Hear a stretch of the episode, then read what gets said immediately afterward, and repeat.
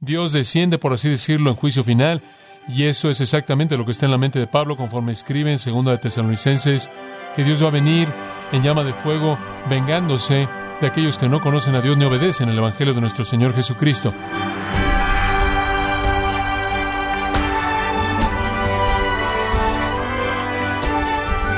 Queremos darle las gracias por acompañarnos en este su programa, gracias a vosotros, con el pastor John MacArthur.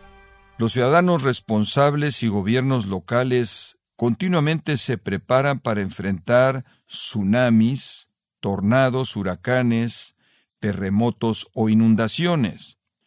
Pero ¿cómo puede la humanidad prepararse para los eventos finales profetizados en la Biblia? Le invito a considerarlo el día de hoy conforme John MacArthur le muestra una imagen aterradora de lo que le espera a las personas durante la gran tribulación. Esta es parte de la serie Jesús viene en gracia a vosotros. Abramos nuestras Biblias en el capítulo 24 del Evangelio de Mateo, Mateo capítulo 24. Ahora, al llegar a los versículos 16 al 28, Él nos advierte, y Él advierte a todos los lectores que leerán esto, que conocerán esto en el tiempo en el que suceda. Y él advierte de cuatro cosas, calamidad severa, confusión sutil, colapso espiritual y una segunda venida. Y esto es algo realmente fascinante. El versículo 15 dice, Por tanto, ¿cuándo? Comienza con el cuándo. Por tanto, cuando veáis en el lugar santo la abominación desoladora, entonces versículo 16, los que estén en Judea, huyan a los montes, huyan. Apocalipsis 13 dice que Él quiere hacer guerra con los santos. Y sabemos en Apocalipsis 12 que Él quiere aplastar Israel. Entonces el mandato general aquí a huir es para cualquier persona que se rehúsa a postrarse ante la imagen del anticristo, sea judíos que se rehusan a hacerlo, sean cristianos que se rehusan a hacerlo, más vale que corran. En Apocalipsis capítulo 11 habla de siete mil personas muriendo en la ciudad de Jerusalén mediante un terremoto. En el capítulo 12, versículo 11, dice que hay mártires que no amaron sus vidas hasta la muerte. En otras palabras, mientras que algunos están traicionando a Cristo y algunos están negándolo, en lugar de morir, hay algunos que no aman sus vidas tanto, están dispuestos a morir por el testimonio de Cristo y morirán. En el capítulo 13, versículo 7, dice que Él hace guerra con los santos y los vence. Eso de nuevo indica martirio capítulo 17, versículo 6, retrata el sistema religioso falso embriagado con la sangre de los mártires. Entonces, todos esos pasajes nos muestran que cuando esto suceda, la abominación desoladora que se establecida, el anticristo se vuelve el gobernante del mundo, él es capacitado por Satanás, él es ayudado por fuerzas demoníacas y por hombres y mujeres por todo el mundo, él se mueve en contra de Israel y tienen que huir por sus vidas y solo la tercera parte de ellos van a sobrevivir. Él se mueve en contra de los creyentes a lo largo de ese periodo de tiempo y tienen que huir por sus vidas y no todos ellos van a sobrevivir tampoco. Pero para aquellos que huyan, habrá alguna ayuda sobrenatural. Entonces, durante tres y medio años, sobrenaturalmente, Miguel y sus ángeles van a librar al pueblo que puede escapar a un lugar de seguridad y un lugar de protección. Eso ciertamente se refiere a Israel y también se podría referir a gentiles creyentes y otros que escapan la masacre del anticristo. Ahora podemos regresar a Mateo 24. Entonces lo que nuestro Señor dice es, miren, cuando vean ese acontecimiento, corran lo más rápido que puedan, sálganse de ahí. De hecho, versículo 16 dice, huyan a los montes en donde puedan esconderse. Y después el versículo 17 se vuelve descriptivo, que el que esté en la azotea no descienda a tomar nada de su casa. El versículo 18 dice, ni el que esté en el campo regrese por su capa. Capa se refiere a la cubierta exterior. Y si usted está trabajando allá afuera en el campo y dejó su capa a unos metros y usted está trabajando ahí en el campo haciendo eso y escucha que esto sucedió, no regrese ahí al carro por nada. Sálgase, simplemente corra porque Satanás se ha apoderado. Las fuerzas del infierno están en su lugar y el holocausto viene. Sálgase de ahí. Y después, versículo 19. Y hay de aquellas que están embarazadas y para aquellas, literalmente dice, las que están dando el pecho. Ay de las mujeres embarazadas y las madres que están lactando. Dice usted, ¿por qué? Bueno, algunos comentaristas dicen por qué es tan difícil correr cuando usted está embarazada, es tan difícil correr cuando usted tiene un pequeño bebé a quien está amamantando en sus brazos, y no hay duda, eso es verdad. Pero creo que hay algo más que es honesto, y conforme estudié la Biblia para tratar de ver exactamente lo que el Salvador estaba diciendo aquí, llegué al capítulo 13 de Oseas. Y un tiempo cuando Oseas ve el fin y habla de la salvación de Israel y el traer de regreso a Israel y cómo Dios traerá juicio contra aquellos que habrán juzgado a Israel de manera equivocada. Y en el versículo 16, simplemente la última parte del versículo, dice esto. Esto es algo interesante. Samaria será desierta porque ella se habrá rebelado contra su Dios. Ahora, cuando Dios venga a traer su juicio en contra de su pueblo rebelde, cuando Dios venga a atar todos los cabos sueltos de la iniquidad de Efraín, cuando Dios venga para restaurar, primero Él debe limpiar. Y dice en el versículo 16, caerán por la espada, sus infantes serán despedazados, esa es la razón por la que Él advierte a aquellas con bebés pequeños. Yo creo que cuando el anticristo venga, esta es una indicación de que va a haber una devastación de infantes. Usted lo ve aquí profetizado en Oseas 13:16. Lo ve cumplido inclusive cuando Cristo nació. Cuando Satanás trató de detener el nacimiento de Cristo, ¿qué hizo? Masacró a todos los bebés. Cuando Satanás trató de matar al profeta de Dios como Cristo, quien fue Moisés, ¿qué hizo? Masacró a todos los bebés tratando de llegar a Moisés. Y no será diferente en ese periodo de tiempo. El anticristo, creo, es que va a traer sobre el mundo una actividad tan infernal que va a incluir a los infantes siendo despedazados y las mujeres embarazadas, mujeres con niños, serán abiertas. Y eso, creo yo, es primordialmente la razón por la que el Señor advierte en esa área, que el tipo de cosas que van a pasar en ese día son casi inexplicables para nosotros, casi increíbles para nosotros, pero eso es porque no entendemos la naturaleza del holocausto. Cuando Satanás tenga control total del mundo, la iglesia es quitada, el que lo refrena es quitado y quite su poder que lo refrena, todo el pecado esté desatado, todo el infierno se desate y eso es lo que sucede. Y entonces el Señor dice, en ese día más vale que corran y más vale que corran rápido. Y oh, cuán triste para aquellos que tengan bebés pequeños, que serán despedazados, y aquellas que estén embarazadas que enfrenten la posibilidad de ser abiertas. Increíble. Y después versículo 20, él dice, orad que vuestra vida no sea en el invierno ni en día de reposo y esto es simplemente para enfatizar la urgencia. Oren que no sea el invierno, podría ser frío, podría estar lloviendo, inclusive podría estar nevando, porque hay partes en Israel donde hay nieve. Y entonces deben orar que no sea esto en un tiempo cuando no puedan viajar rápidamente ni en día de reposo. Oren que no sea en día de reposo, particularmente si usted tiene que correr o manejar por ciertas secciones de Jerusalén, porque si resultan ser las secciones en donde los judíos legalistas radicales viven, los van a apedrear ustedes si hacen eso, porque se aferran a una ley del día de reposo de que cierta distancia es un viaje máximo para el día de reposo, inclusive si en la actualidad tratara de pasar por esas áreas, lo apedrearían usted. Hemos manejado por ahí, no en el día de reposo, hemos caminado por esa área, y esa es otra indicación de que nuestro Señor está diciendo, simplemente esperen que no sea un tiempo cuando sean estorbados en su viaje. Simplemente esperen que no sea un tiempo cuando tengan que enfrentar alguna dificultad al salirse de la ciudad. Simplemente esperen que no estén físicamente en una situación en la que tienen un infante o están embarazadas. Simplemente esperen que puedan correr lo más rápido que puedan y no tengan que regresar a conseguir nada, a recoger nada. Sálganse porque el holocausto es simplemente tan inconcebible. ¿Por qué? Versículo 21. Porque entonces habrá gran tribulación, gran, gran aflicción, problema, presión, como nunca ha habido desde el comienzo del mundo hasta este tiempo ni jamás la habrá. El tiempo peor que el mundo jamás ha conocido. No hay nada como esto. Usted puede apilar todos los holocaustos de la historia humana y no le llegan estos. Simplemente sálganse. El Señor dice, váyanse. Muchos van a morir de todo lo que es lo escrito en los versículos 4 al 14, porque cuando esa abominación desoladora se lleve a cabo, entonces vendrán las guerras y rumores de guerras, entonces viene el desmoronamiento mundial, las hambres, los terremotos, las pestes de las que habla Lucas, y las traiciones y las persecuciones y el odio, y todo comienza a desmoronarse. Y eso, por cierto, es descrito para nosotros en Apocalipsis 6 al 19 de detalle.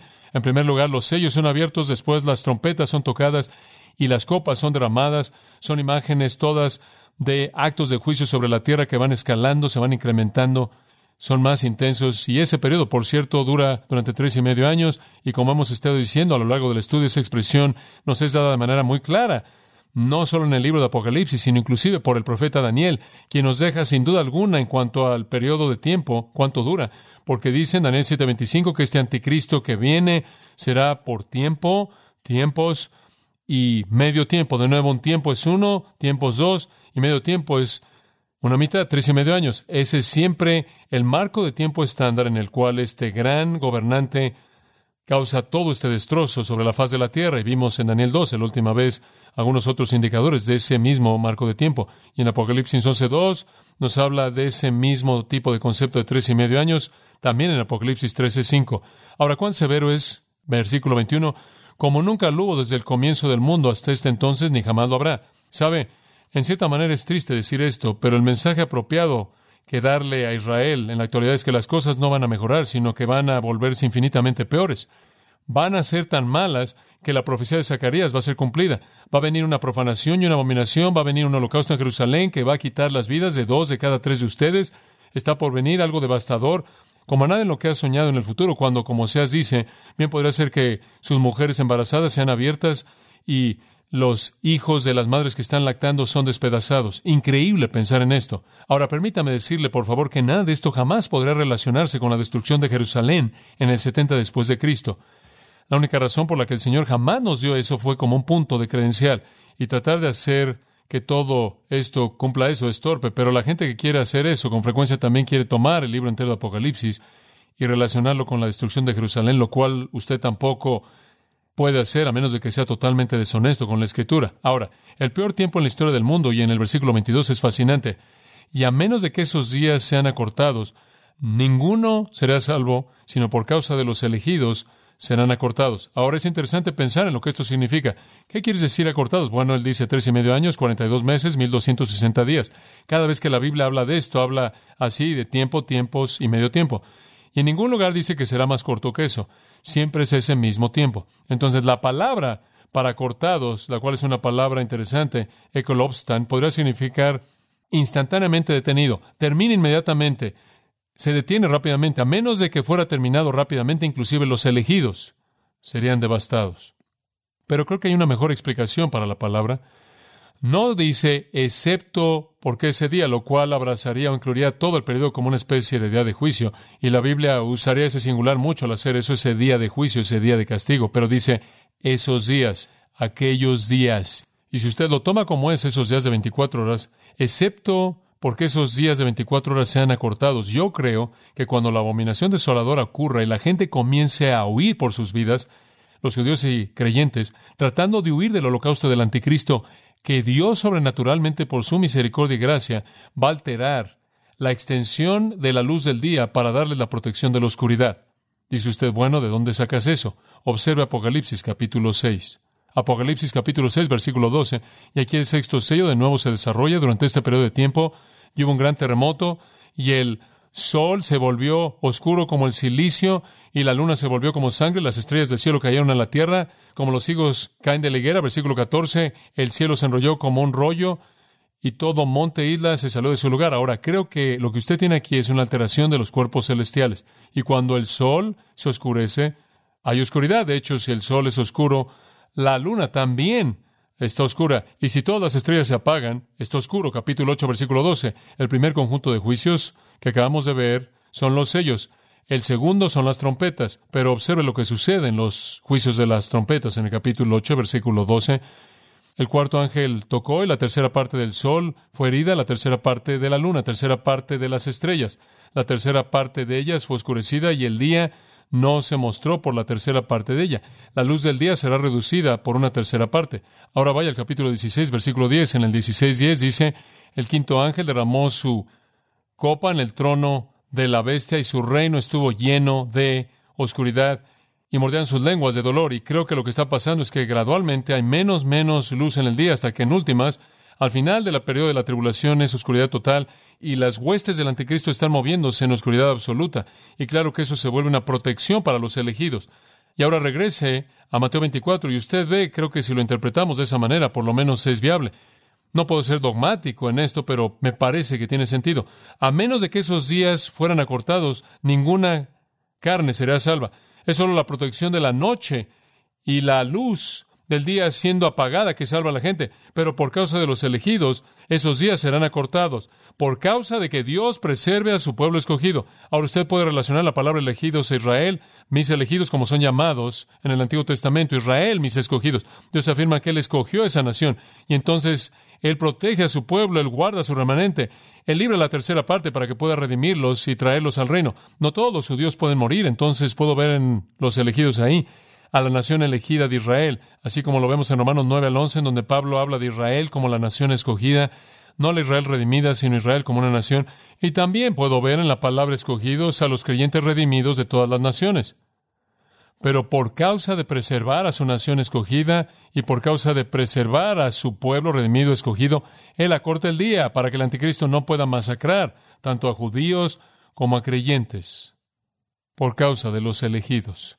Me encanta eso. Esa es la primera vez en la que la palabra escogido se usa en el Nuevo Testamento. Y ahora se nos presenta un nuevo concepto acerca de aquellos que le pertenecen a Dios. Le pertenecemos a Él porque Él nos escogió. Escogido significa escoger o llamar. Él nos escogió, Él escogió a Israel, nos escogió a nosotros. Si Israel fue su nación escogida, no discutimos eso. Usted sabe, inclusive la gente que quiere negar la doctrina de la elección en referencia a la salvación no niega la doctrina de la elección en referencia a Israel. No dicen, bueno, un día Dios salió y dijo, ¿A quién le gustaría levantar su mano para que sea mi nación? ¿A quién? Y todos los judíos dijeron, nosotros. No. No hay duda en absoluto acerca de que Dios escoge a Israel. Y si Israel son los escogidos de Dios, entonces ¿por qué nos molesta tanto? Porque la iglesia también son los escogidos de Dios. Entonces él dice, voy a cuidar de mis escogidos. Y quieres saber una cosa, él cuida de sus escogidos. Nadie sobreviviría para entrar al reino. No habrá ningún judío redimido que entrara al reino, no habrá ningún gentil redimido que entrara al reino si él no cambiara los días para que pudieran estar seguros. Escuche, ¿sabe lo que esto me dice? Cuando Dios escoge a alguien para sí mismo, Él va a guardar esa persona para sí mismo y Él va a cumplir su promesa si Él tiene que reestructurar el universo entero. ¿Le hace sentir usted esto seguro? A mí sí. El Señor literalmente va a reorganizar el cuerpo entero del universo para proteger a los suyos. Maravilloso. Entonces, por causa de los escogidos, Él simplemente cambia todo y reduce la luz del día a un periodo de tiempo pequeño y en últimas lo quita para que puedan estar seguros. Ahora la oscuridad total no podrá durar mucho tiempo porque nada podría crecer. Esa es la razón por la que sucede al final y le voy a decir algo más. Usted corta el día solo una tercera parte y va a afectar el ciclo de crecimiento, ¿no es cierto? Y esa es la razón por la que usted va a tener hambres por toda la tierra y eso va a contribuir inclusive a más odio y a más enojo y a más guerra y a más de todo lo demás. Pero eso es por causa de proteger a los escogidos. Es tan maravilloso. El Señor va a estos extremos para proteger a los suyos, inclusive cambiar toda la función del universo por causa de los escogidos. Hombre, qué pensamiento tan consolador.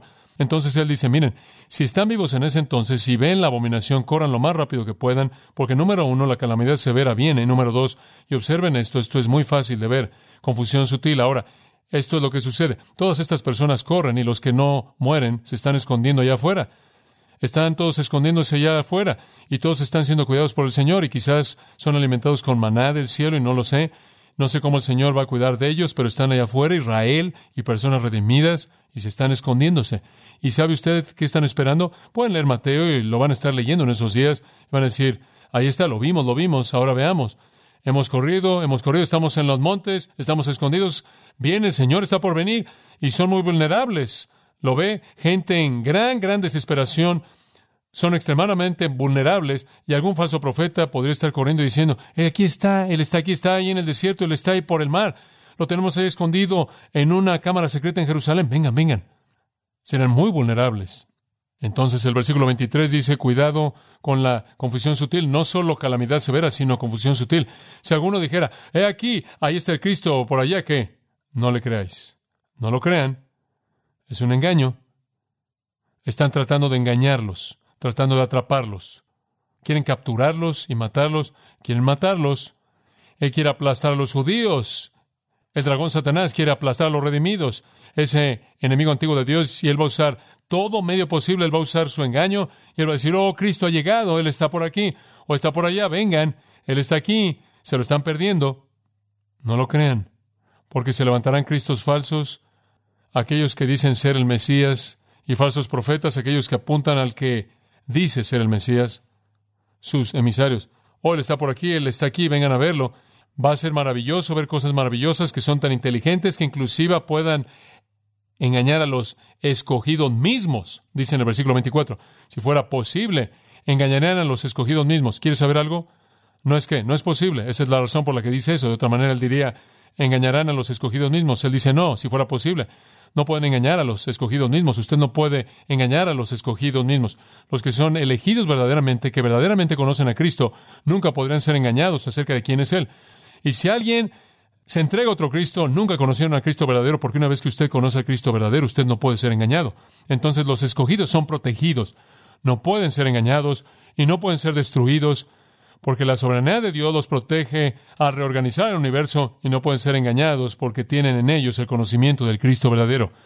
Pero les van a disparar, los Cristos falsos van a venir, y van a decir, aquí están estas personas, están desesperadas, esperando al Mesías, el mundo se está desmoronando, el calendario está cambiando, las estrellas están cayéndose del cielo, guerras por todos lados, matanza, masacre, ríos convirtiéndose en sangre, el mar convirtiéndose en sangre, el holocausto entero de Apocalipsis 6 al 19 se está llevando a cabo alrededor de ellos y simplemente es un tiempo devastador en el mundo, todas las plagas están desatándose, terremotos, hambres, todo esto, y van a estar escondidos, aferrándose al esperar la venida de Jesucristo, van a ser tan vulnerables a un grupo de falsos profetas diciendo, Él está aquí, Él está allá, vengan y véanlo, lo tenemos aquí, aquí está.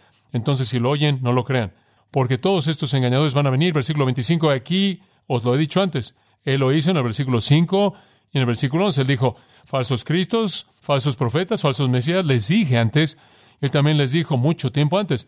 Él les dijo desde Mateo capítulo 7, Mateo 15, Mateo 16, Mateo 23. Él les ha estado diciendo, Cuidado con estos engañadores. No sean engañados, no busquen algún Mesías secretos. Observen esto, versículo 26.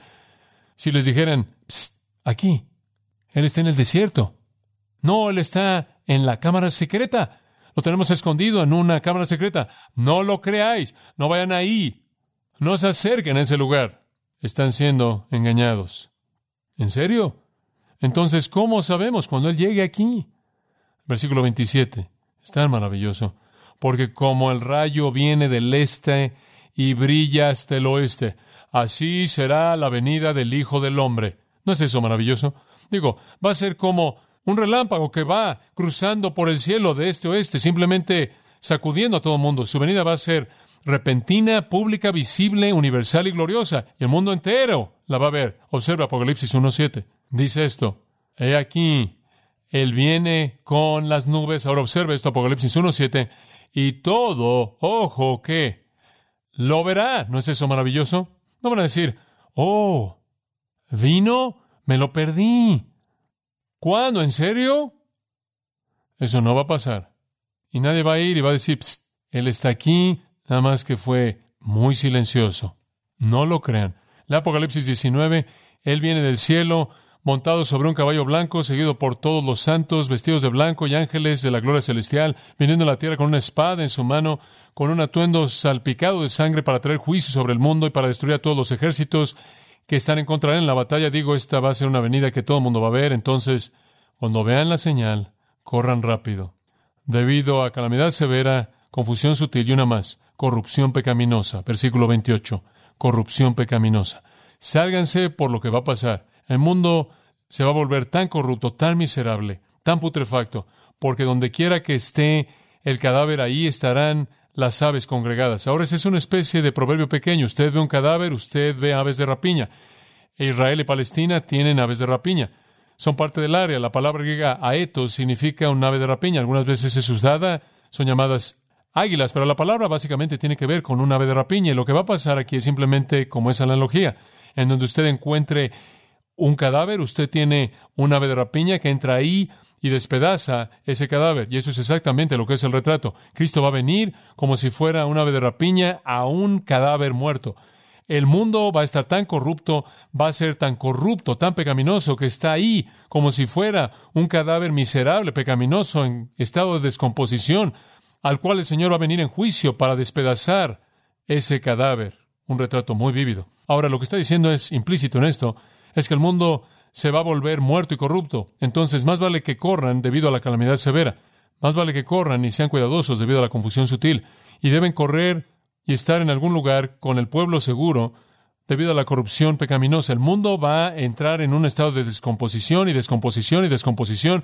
Va a ser más miserable que nunca. Regresa al versículo 16. La iniquidad va a abundar. La iniquidad va a abundar. La iglesia ya no está. El Espíritu Santo que refrena ha quitado su poder. Todo el infierno se desata. El pecado llega a condiciones fuera de control y se vuelve tan miserable y tan corrupto que es como un cadáver sucio, corrupto, en estado de descomposición de un animal, y como un ave de rapiña desciende, por así decirlo, para llevarse ese cadáver, entonces Dios viene para destruir lo que queda de esa corrupción pecaminosa. Dios desciende, por así decirlo, en juicio final, y eso es exactamente lo que está en la mente de Pablo, conforme escribe en 2 de Tesalonicenses, que Dios va a venir en llama de fuego, vengándose de aquellos que no conocen a Dios ni obedecen el Evangelio de nuestro Señor Jesucristo. Entonces, ¿por qué estar cerca del sistema malo, miserable que solo va a empeorar y empeorar. Algunas personas van a quedarse y dice, porque la iniquidad abunda, versículo 12, el amor de muchos se va a enfriar. Dicen que aman a Cristo, pero abandonarán a Cristo a favor del pecado porque se quedaron ahí. Corran, no se queden para ser corrompidos por ese pecado que en últimas va a ser juzgado por la venida de Jesucristo. Ese mundo malo, vil, miserable será juzgado. Entonces la escena es muy vívida. ¿Cuál es la señal de tu venida? Aquí están los dolores del parto. que los dispara la abominación desoladora? ¿Qué deben hacer los que estén vivos cuando suceda? Corran. ¿Por qué? Porque viene la calamidad severa, la confusión sutil y la corrupción pecaminosa. Sálganse.